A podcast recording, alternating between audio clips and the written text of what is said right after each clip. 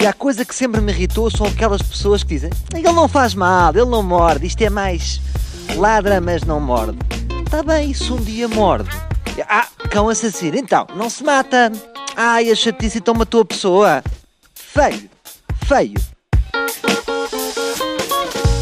Antes de mais, muito obrigado por aceder a esta entrevista. Como é que se chama a minha senhora? Irene.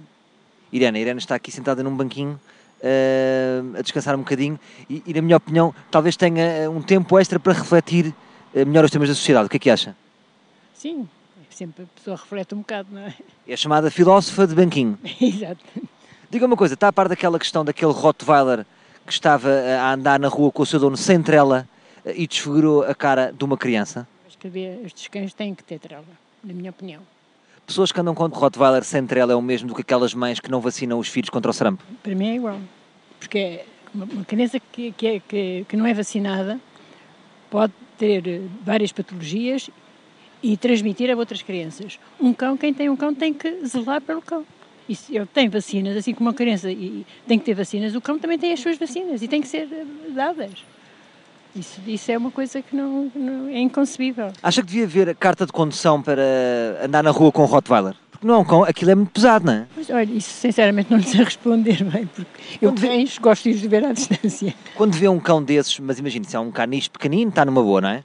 Porque o caniche pequenino, uh, comprando com armas, é uma pistola de alarme. O Rottweiler é a caçadeira. Se eu vejo um cão aqui e venho além, eu sigo para a frente. Não, não passo ao pé do, do cão. Tenho, tenho muito respeito por esses cães. Tenho medo, digamos.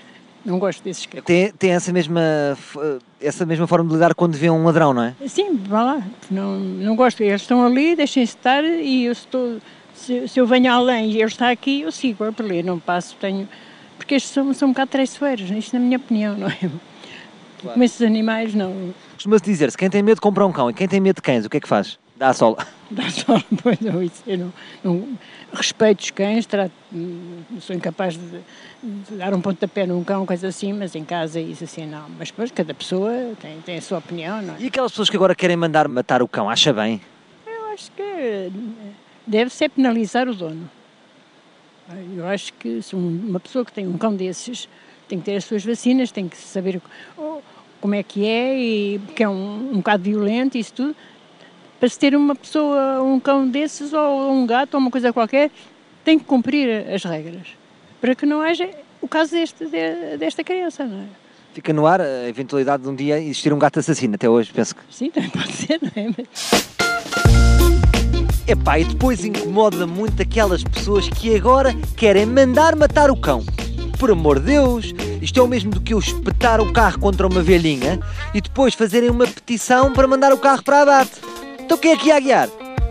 Enfim, voltamos amanhã com mais um Um para Um.